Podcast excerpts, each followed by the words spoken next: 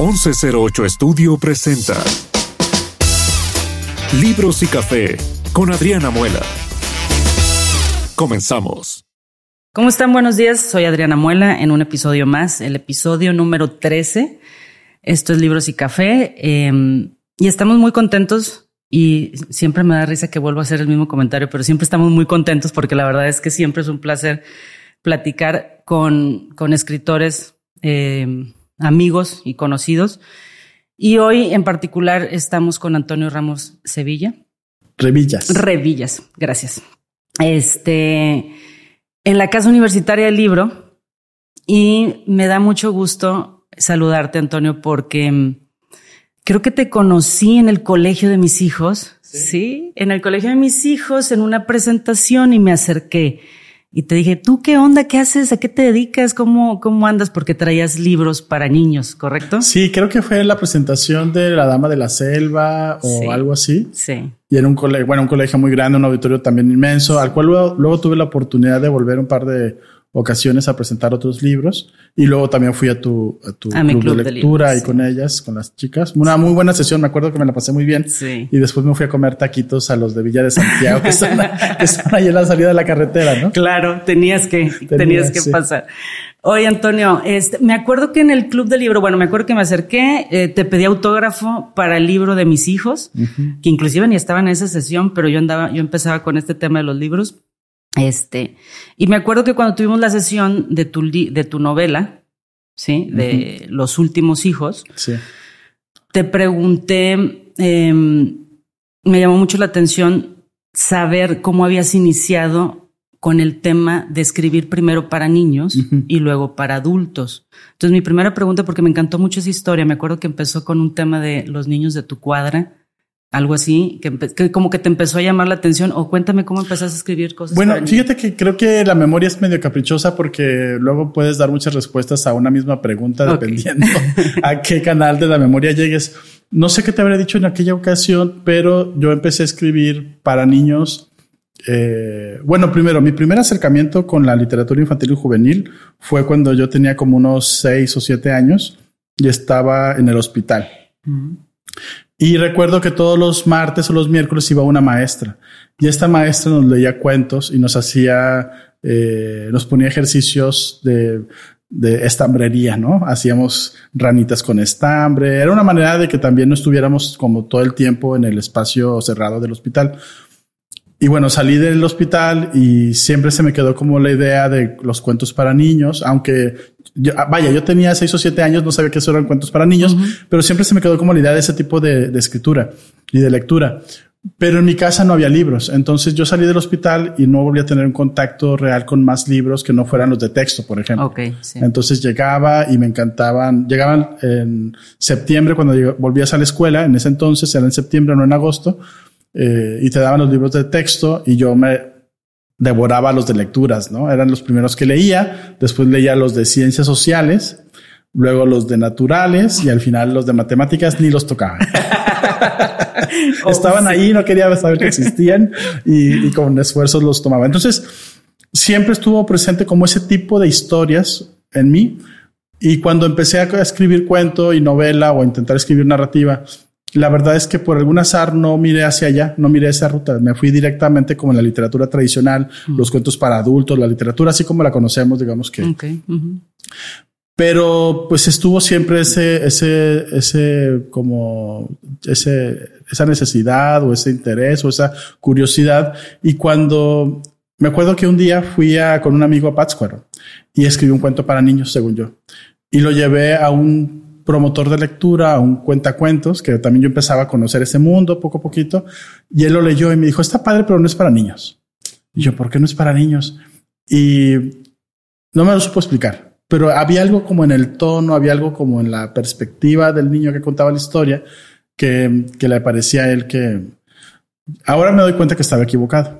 Oh, O sea, mucho tiempo después me di cuenta esto, no, es, estaba bien el cuento. Sí. Ah, pero también era a principios de los 2000, también no había, había un concepto de literatura para niños que era muy distinto al que es ahora. Eh, también entiendo que le haya parecido como para adultos. Le brincó. Le brincó porque no era tal vez la literatura para niños que se escribía en esa época. Claro. Eh, estoy hablando de, de apenas estaba la filige empezando, apenas empezaba a ver como autores de Lig mexicana fuertes y no había una exploración como la hay ahora, ¿no? Entonces, pues ahí fue como empecé a escribir, eh, bueno, más bien como mantuve como esa curiosidad, de manera que cuando una editora me escribió para decirme que había leído mis blogs y que tenía un tono para adolescentes, dije, ay, pues cómo que será, cómo que tengo un tono para adolescentes, no, como que no entendía, pero sí entendía que me estaba invitando a publicar.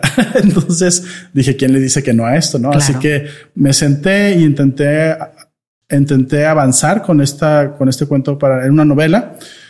Y recuerdo que al principio batallaba mucho porque tenía una, también yo tenía una visión anquilosada de lo que era la literatura para niños y jóvenes. Era como una versión más tipo Disney. Y yo decía, pero es que yo no escribo para niños. Yo escribo otro tipo de historias. Dije, bueno, voy a contarlo como siempre he contado, nada más que el personaje sea un niño y que resuelva algo, ¿no? Y este, pero yo peleaba con la fantasía, aunque era una novela de terror. eh, por ejemplo, en toda la novela nunca pude describir al, al, al ser terrorífico que, que, es el enemigo del libro, porque no me lo podía imaginar, okay. pero también porque yo me censuraba diciendo, si pinto algo fantástico, no va a funcionar. No va a funcionar, o sea, sí, no es literatura no seria, ¿no? Sí, sí, sí. ¿Vale? Y, y, bueno, pues la verdad es que el, a la novela le fue muy bien. Este, tomé muchas decisiones con esa novela, como mi vida como autor de Lig. Eh, pero no pensé, sabes, incluso ahí no pensé que iba a ser una ruta mía. Ah, okay. Porque yo en ese entonces estaba en la Fundación para las Letras Mexicanas, estaba en la, era ya mi quinta beca que me daban para escribir para adultos.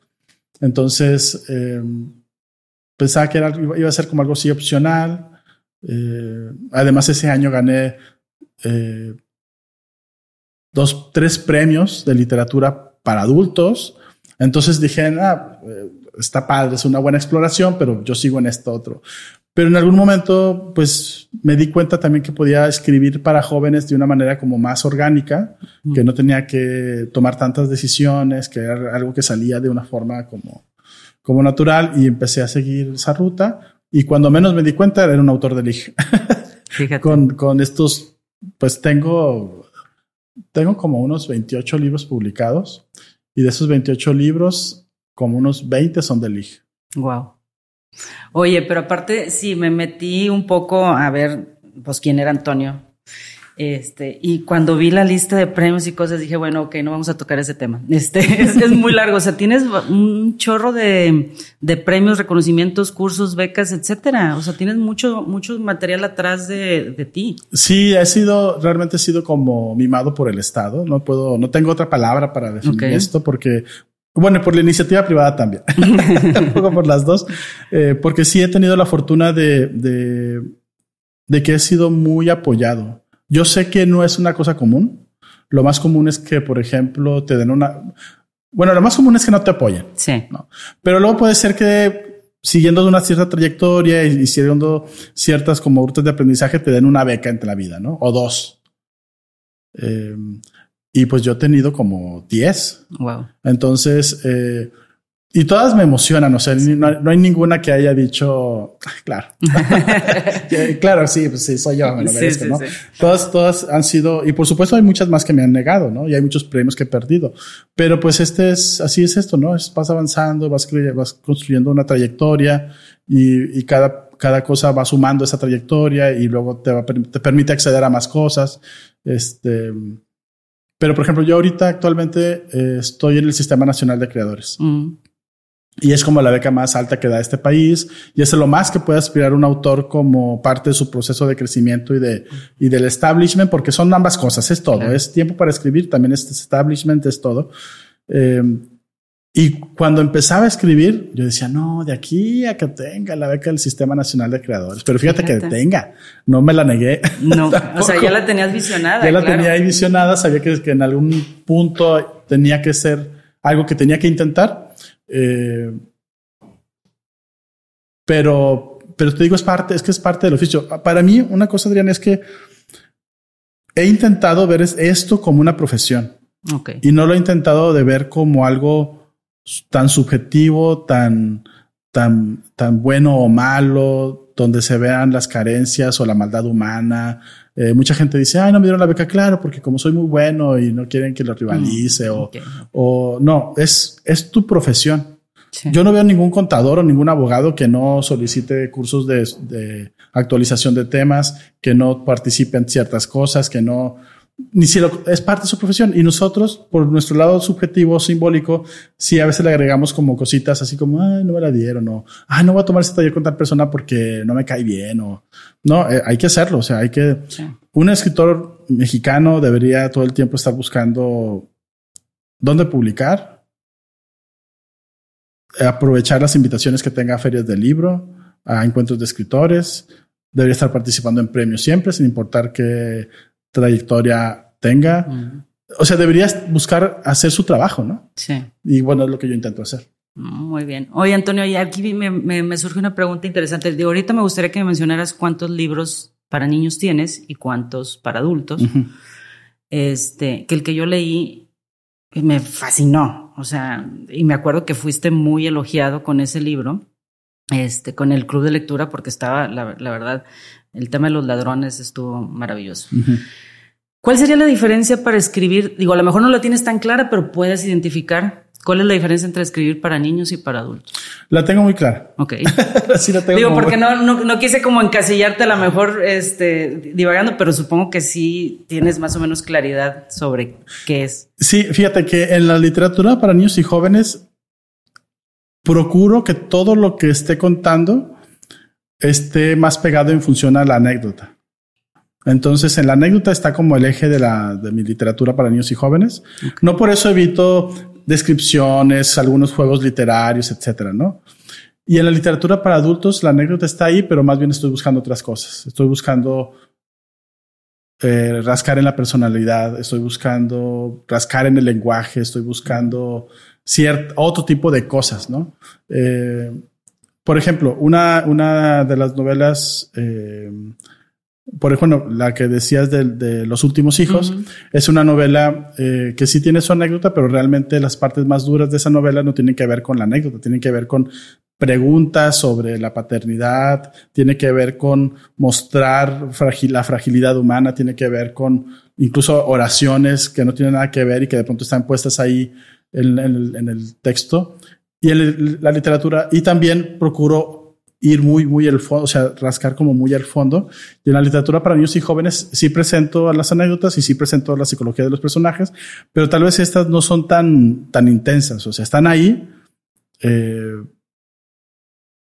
pero no, no, no me clavo tanto, ¿no?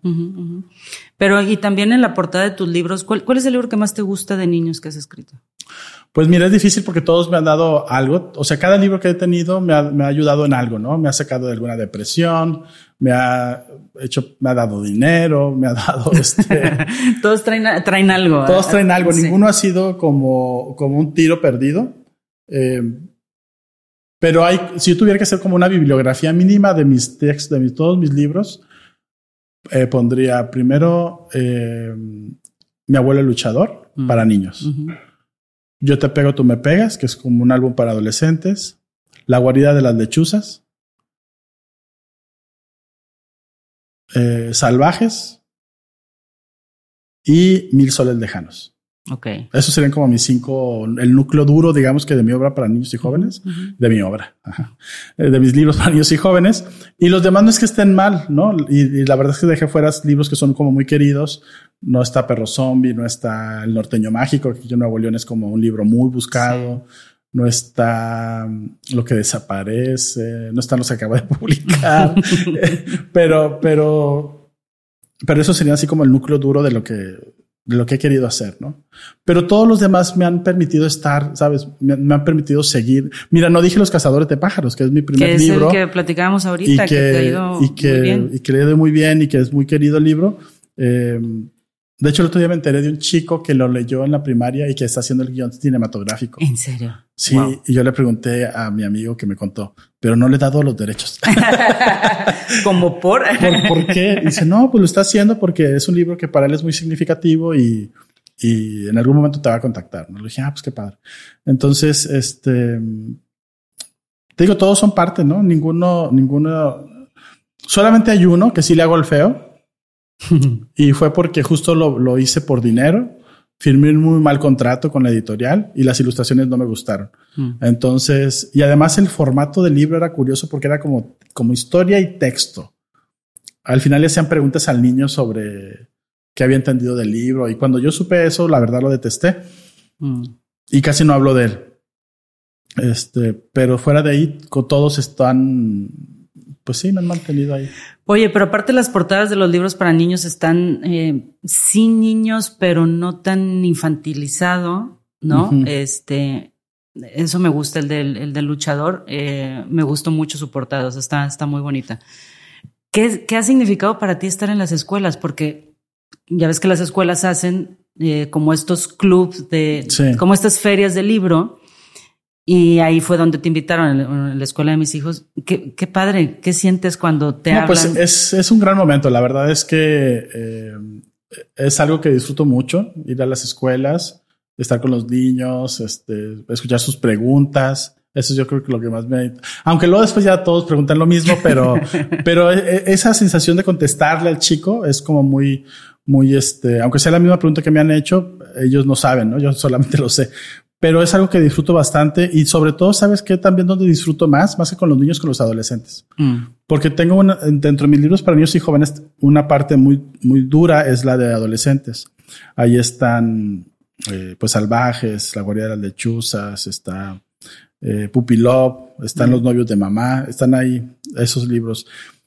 Y porque me permite, porque, eh, porque los chicos buscan una pregunta, pero también buscan, hacen una pregunta, pero también buscan a veces un consejo. Mm. Entonces, y no es que yo sea el mejor para dar consejos, pero sí puedo decirle, sabes que esto te va a ocurrir, ten cuidado, ¿no? Mm. Eh, y porque además son chicos que, que no le van a preguntar eso a sus papás, ¿no? Claro. De pronto te ven a ti como autor como una figura de, de, de referencia o como alguien que a quien porque has leído su libro, te sientes más cercano a él que a tus papás, lo cual es una, es un, una paradoja y muy curiosa, pero, pero entonces procuro sí decirles, pues mira, pasa esto, pasa el otro, y esto es lo que va a suceder, y, y, luego mis charlas con adolescentes son muy como, como tiranetes.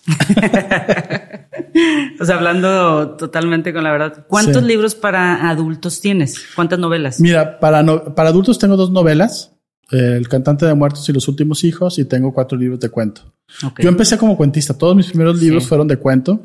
Eh, todos los días atrás, dejar esta calle, sola no puedo y habitaciones calladas. Porque fue lo que me, en lo que me esforcé en hacer, escribir esos textos. Pero tuvieron la desgracia, bueno, tuvieron la fortuna de que todos fueron libros premiados, pero tuvieron la desgracia de que todos fueron libros publicados por instancias públicas. Entonces, eh, bueno, eso no está mal. Lo malo fue que los editores de esas instancias públicas realmente pensaban que su labor terminaba con hacer el libro. Entonces, no hubo difusión, no hubo distribución. No se cuenta que ya salía el libro y estaban ahí para siempre en las bodegas. Y yo en ese entonces no tenía tampoco la expertise de saber qué podía hacer con los libros. Entonces, eh, muy poca gente los conoce. Yo creo que tal vez dejar esta calle lo conocen un poco más. Algunas personas, eh, y todos los días atrás, pero los otros nadie sabe que existen. Entonces, eh, esos son mis libros para, para son seis. Para, para adultos. Para adultos, sí. Oye, y el libro que nosotros leímos, Los últimos hijos, ¿por qué esa historia? Bueno, pues es que esa historia, es que mira, nunca, empiezas a, contar una novela solamente por un motivo, sino que son muchos que se van superponiendo, como si armaras un rompecabezas, primero tienes como una pieza y luego, y luego eh, le vas sumando otras que no necesariamente van a llegar en el mismo tiempo. Algunas llegan cinco años después. Entonces, yo tuve la, esa historia en el 2007, cuando gané el premio Salvador Gallardo Dávalos y fue a Aguascalientes. Después de la premiación me fui con un chavo de ella a una fiesta y estaba lloviendo. Y el tipo estaba ahí sentadillo. Uno estaba lloviendo, estaba cayendo una lloviznita. Y el tipo estaba sentado ahí recibiendo la, la, la, pelucilla, ¿no? sí, la brisilla. La brisilla. Y yo así como, que tiene este, no? Y ya cuando íbamos de regreso al hotel, me dice, ah, pues es que fíjate que me robaron. Entonces, este, se metieron a mi casa. Bueno, se metieron a la casa del vecino. Y yo escuché que se estaban, y, y salí. y pregunté quién estaba ahí. Y entonces los, los ladrones se asustaron y se fueron. Y entonces como tres días después fueron a mi casa. Sí, qué loco. Y me robaron y cuando se fueron me cagaron la entrada. Sí, ¿no? eso está Entonces, este, impresionante. Sí, está impresionante. Yo, wow, en serio, qué feo. Así que feo, pero por dentro, wow. Wow. Historia. Dame más historias. Dame más historia. Entonces, recuerdo que llegué de Aguascalientes este, y no pasó ni una semana que había escrito ya el primer capítulo. Y, pero una vez que terminaba de escribir ese capítulo, ya no había más. Llegaba como un abismo, no sabía qué seguía, Mm, quedaba así. Entonces hice el intento por avanzar la novela, pero no, no tenía nada que contar. O sea, tenía como el punto de partida y, y luego, este, como a los tres años, un día estaba viendo eh, Tabú Latinoamérica, un programa que salió en Discovery. Así. Fueron nada más como cinco programas y apareció las muñecas inflables y la gente que se casa con ellas. mm, sí, sí, sí, me acuerdo. Y entonces dije, qué loco está esto, ¿no? y no me movió, la verdad es que no me movió, pero me pareció como, no me movió como para comprar una muñeca, pero sí para investigar. entonces ya me metí a internet y, y buscando eso de pronto aparecieron los bebés reborn. Mm, sí. Y dije, ¿qué es esto? Y entonces eso le pegó muy fuerte, me pegó muy fuerte, pero también me di cuenta que todos en nuestras casas escondemos algo de lo que estamos avergonzados, pero que está ahí, ¿no? Está, está en nuestra habitación o está en la- algún closet o algo así. Y dije, ¿qué pasaría si se exponen estas cosas, no? Y finalmente se empalmó con mi, también mis preguntas sobre mi paternidad, que yo no tengo hijos y que también por esas épocas todo el mundo decía, ¿Por qué no tienes porque hijos? no tienes hijos, bla, bla, Sí. bla, etcétera. Entonces todo eso se juntó. Más otras cosas, ¿no? Por ejemplo, la zona del desierto entre Mm. Saltillo y Zacatecas me gusta mucho y en algún momento quería meterla. Eh, una vez cuando me mudé de la Ciudad de México para Monterrey, pues nos venimos en, en la camioneta y el- la escena del caballo en la noche, Ujú. esa escena es real, o sea, la, no fue en la noche, fue en la tarde, pero dije, esto lo tengo que meter en una novela. Y entonces así se fue como juntando. eh, yo tengo una, tenía en ese entonces una gata, que era la gata de la novela, y a la que sí quería como si fuera mi hija. Este, entonces, así fue como salió. Y, y creo que al final esa novela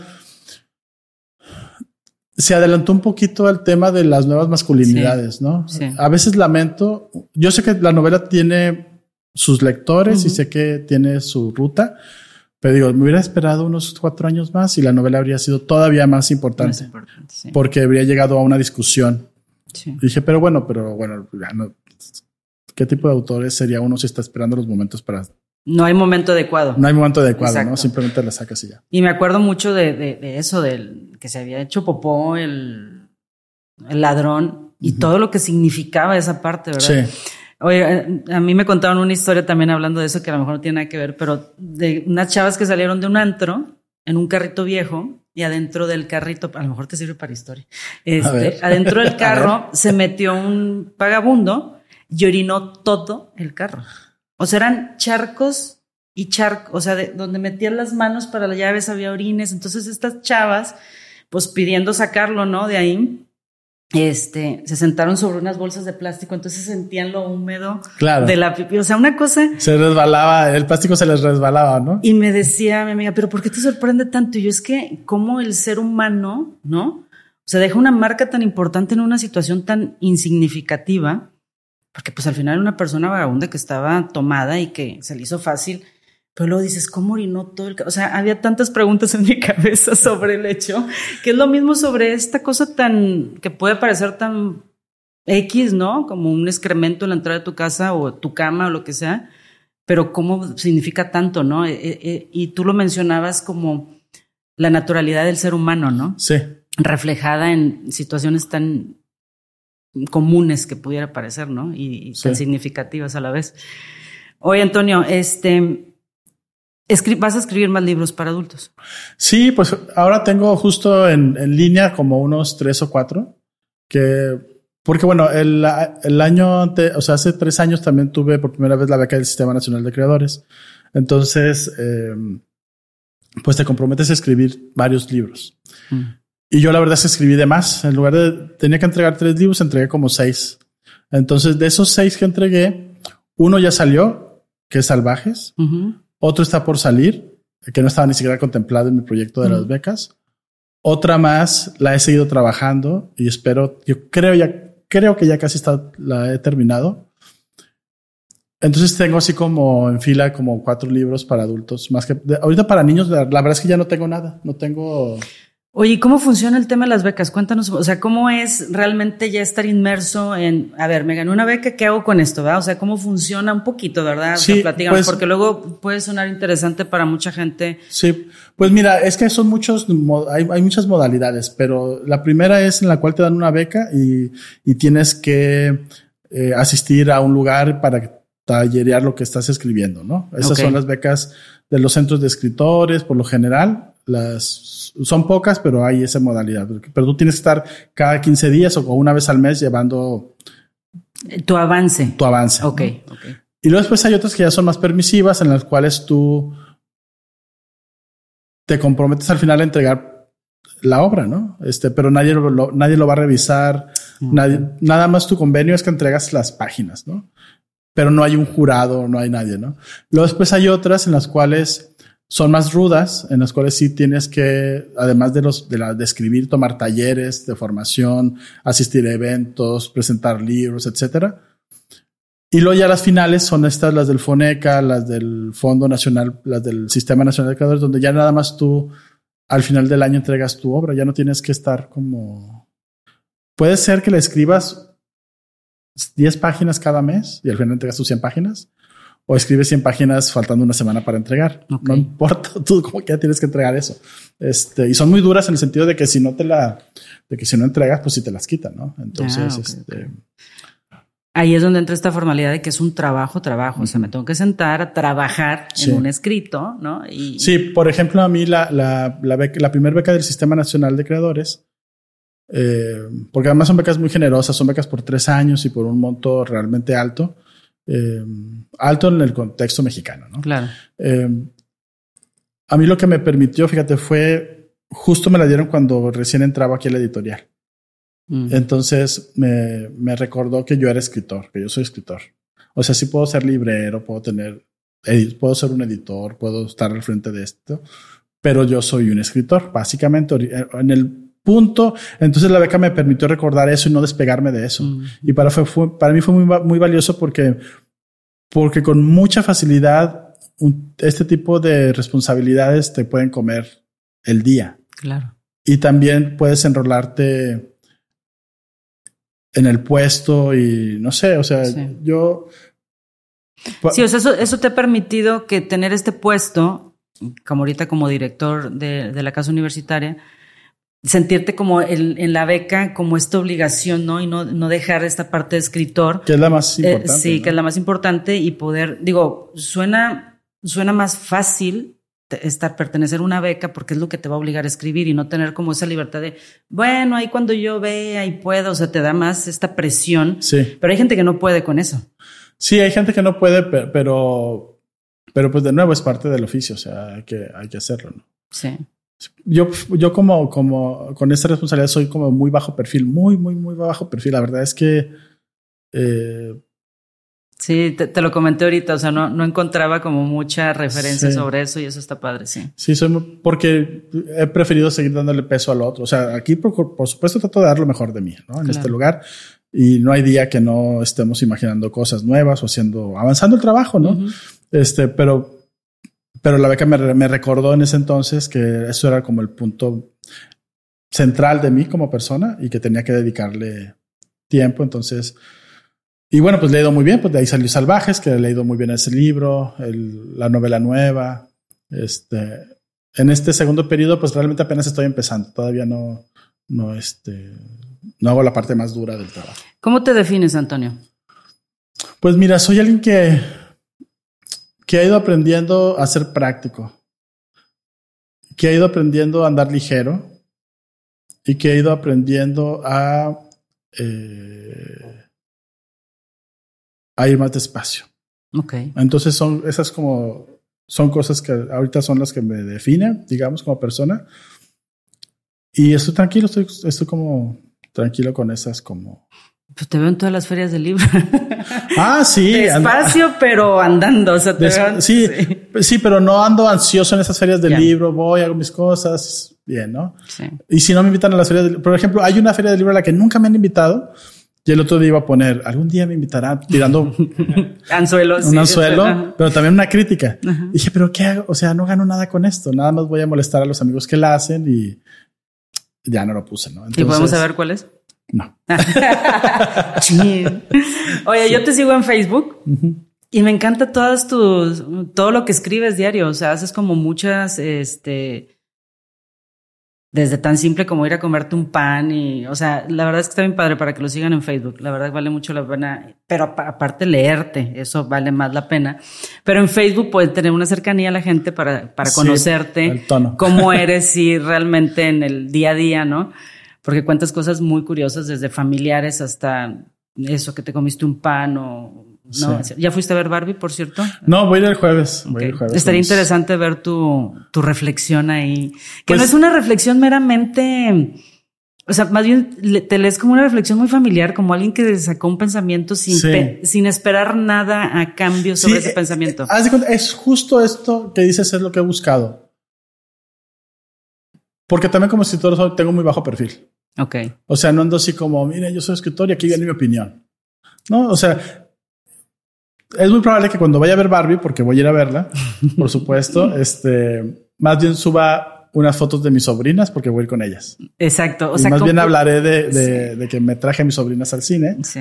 Y no Este- harás una crítica de la película, que eso es lo padre. Por eso les digo que sí lo sigan en Facebook, porque esa parte está bien padre. O sea, sí, sí volteas a ver a Antonio y luego te ríes de que, ay, o sea, qué padre. O sea, eres, no, eres común como cualquier otra persona y tienes un pensamiento, pero siempre esperan algo de ti por tener tanto conocimiento finalmente, ¿no? Sí. O sea, tanta experiencia y tantos años y estar como director, etcétera, pues siempre esperan algo más de ti. Sí, y a veces procuro también ponerlo, ¿no? Pero Sí. no siempre. Entonces, bajo este perfil no tienes más que Facebook. Instagram tienes. Sí, tengo Instagram, pero casi solamente lo que hago es subir fotos que ya subo a Facebook. Ok. Casi no me dedico a eso.